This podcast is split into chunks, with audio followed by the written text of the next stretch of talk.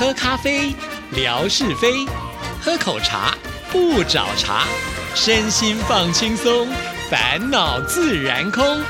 央广即时通，互动更畅通。亲爱的听众朋友，大家好，欢迎收听今天的央广即时通，我是谭志毅。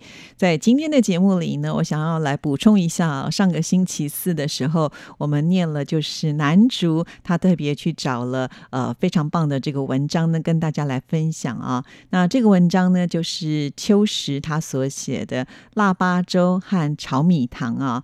因为上个礼拜时间不多啊，没有办法呢跟大家来分享，就是我在呃读这篇文章。的一些心得啊，其实呃，在我念这篇文章的时候，脑海里出现了好多好多的画面啊。但是这个画面是非常的温馨啊，因为要过年了嘛，再加上那是小孩子的时期啊。我相信每一个小孩最希望的就是过年的时间了，有好玩好吃的，然后呢又可以不用上学啊。所以呢，每一个孩子应该最美的回忆呢，都是在过年的期间，而且就是因为呢有这一些食物，也会让我们呢。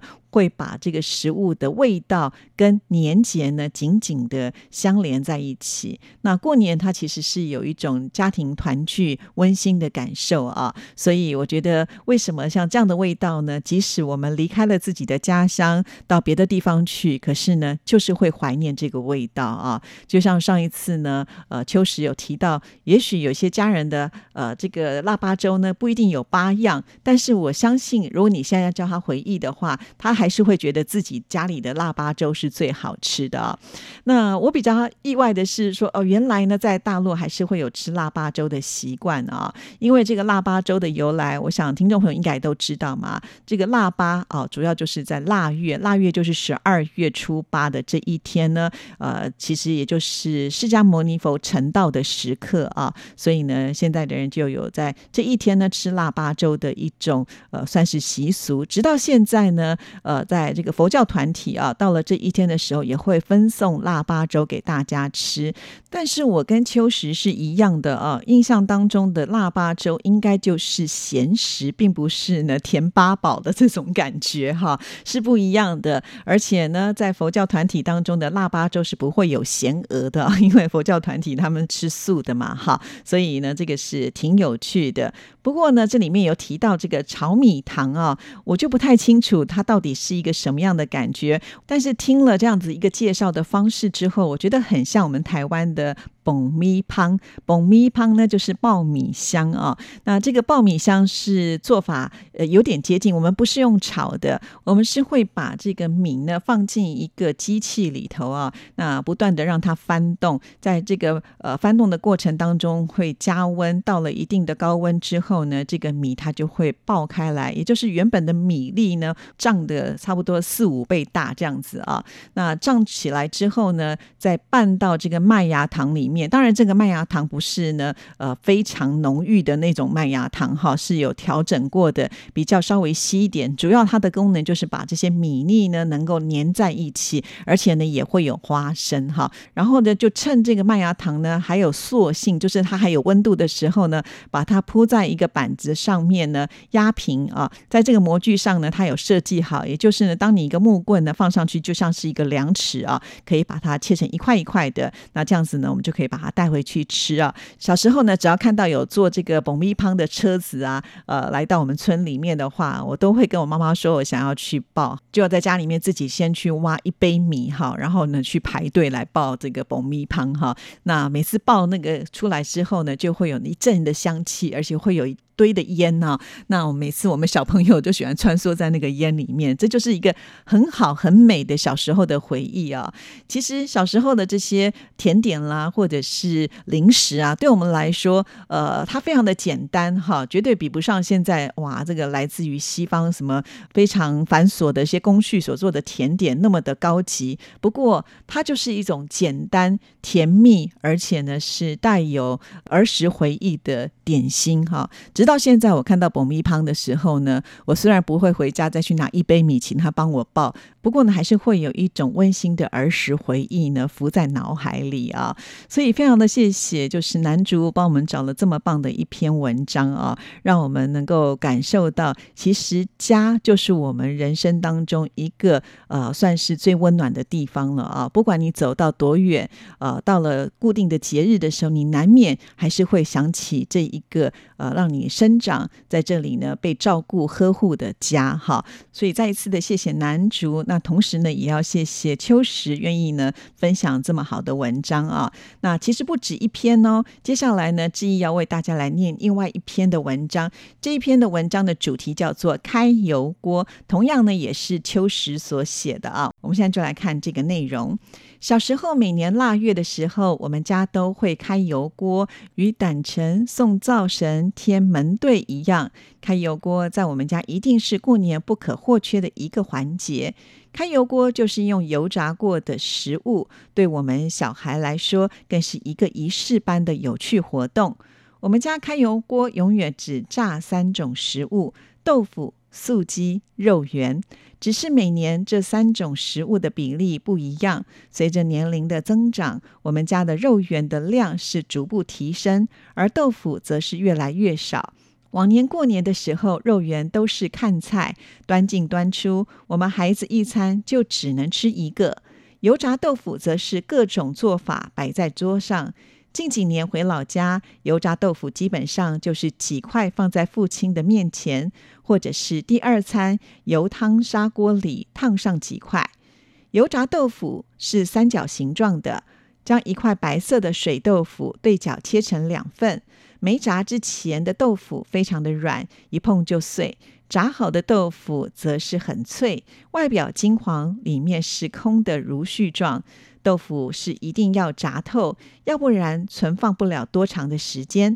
三种食物里，油炸豆腐应该是孩子或者是我本人最不喜欢的。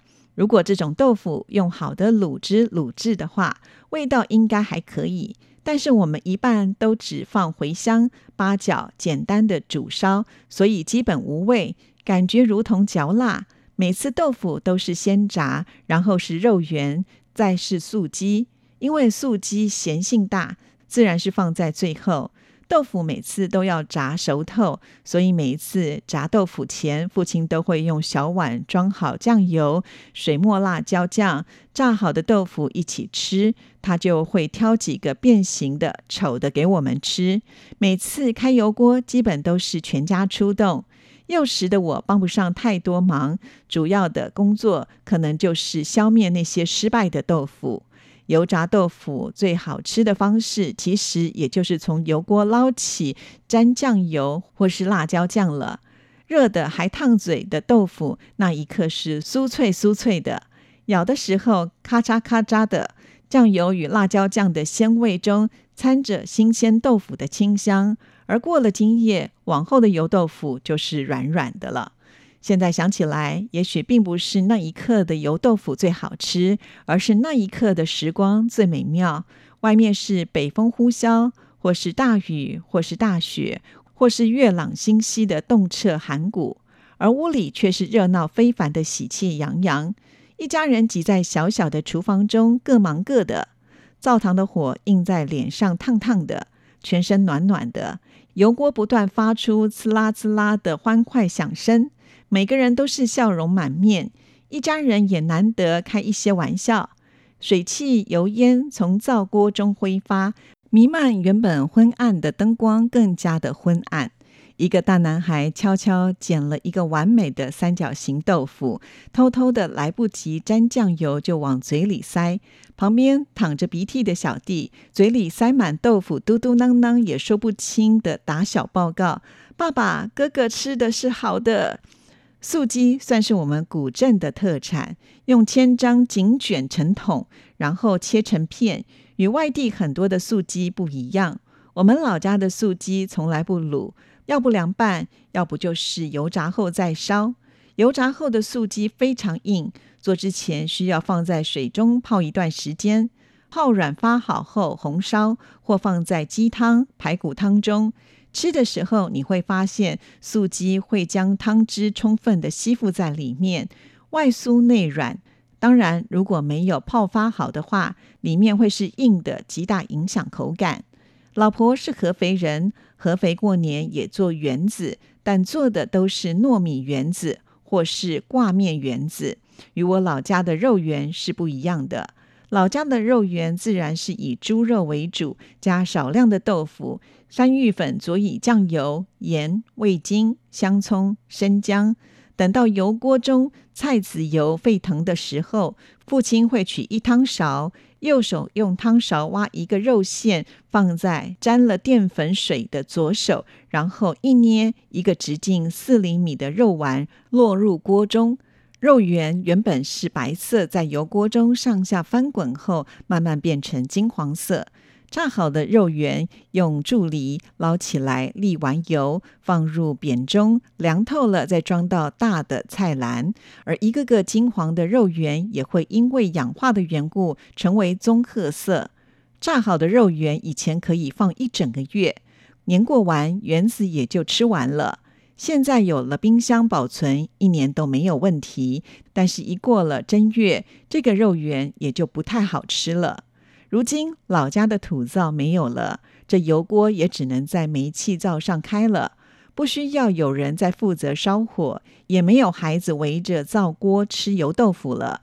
只是不知道老父亲会不会把肉圆炸熟透了，因为以前每次父亲都说肉圆没炸透不能吃，只能吃炸透的豆腐。好的，以上呢就是秋实所写的开油锅啊。原来开油锅炸的是这三样，不知道我们的听众朋友在你们家乡过年的时候会不会开油锅？那你开了油锅之后呢，会炸什么样的东西呢？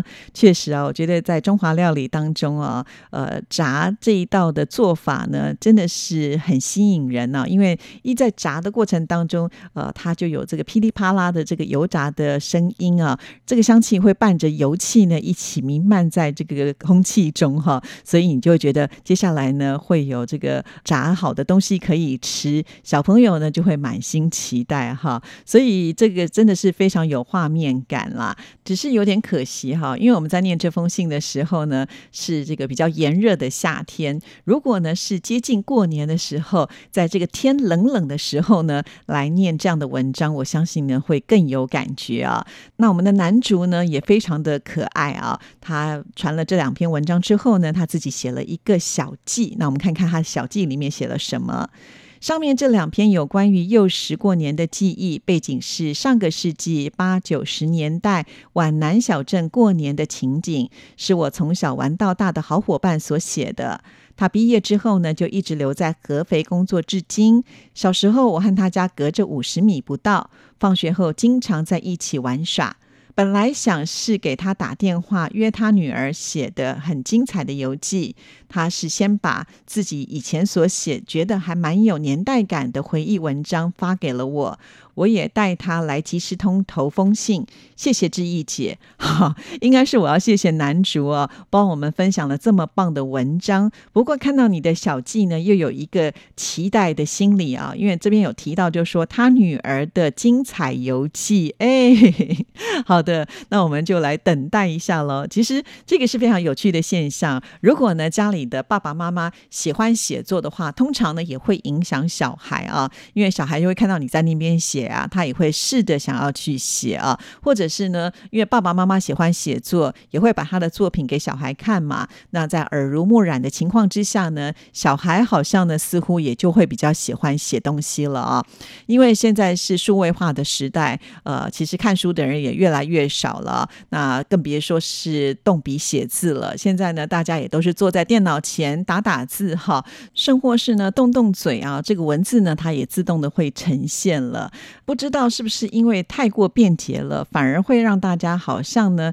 更懒得想要去呢，呃，提笔写一篇文章哈，呃，不知道听众朋友会不会有这样的感觉啦？因为呢，我在做即时通就会发现呢，听众朋友呢，这个写信的呃这样子的一个动力，真的不如当年呢还没有就是所谓的这一些呃三 C 的产品的时代啊，那个时候我收到的信件可多了哈，反倒是现在呢，寄一封信是很简单容易的事情，呃，大家呢却比较没有办法呢静下心来做这样的的事情，非常有趣啊。好了，谢谢男主，也谢谢秋实，今天节目时间到了，祝福您，拜拜。